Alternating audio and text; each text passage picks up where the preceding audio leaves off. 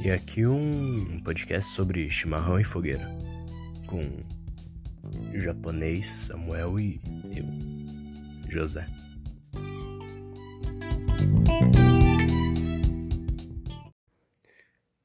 E é isso aí mesmo. Vou estar tá testando aqui esse aplicativo para ver o que acontece.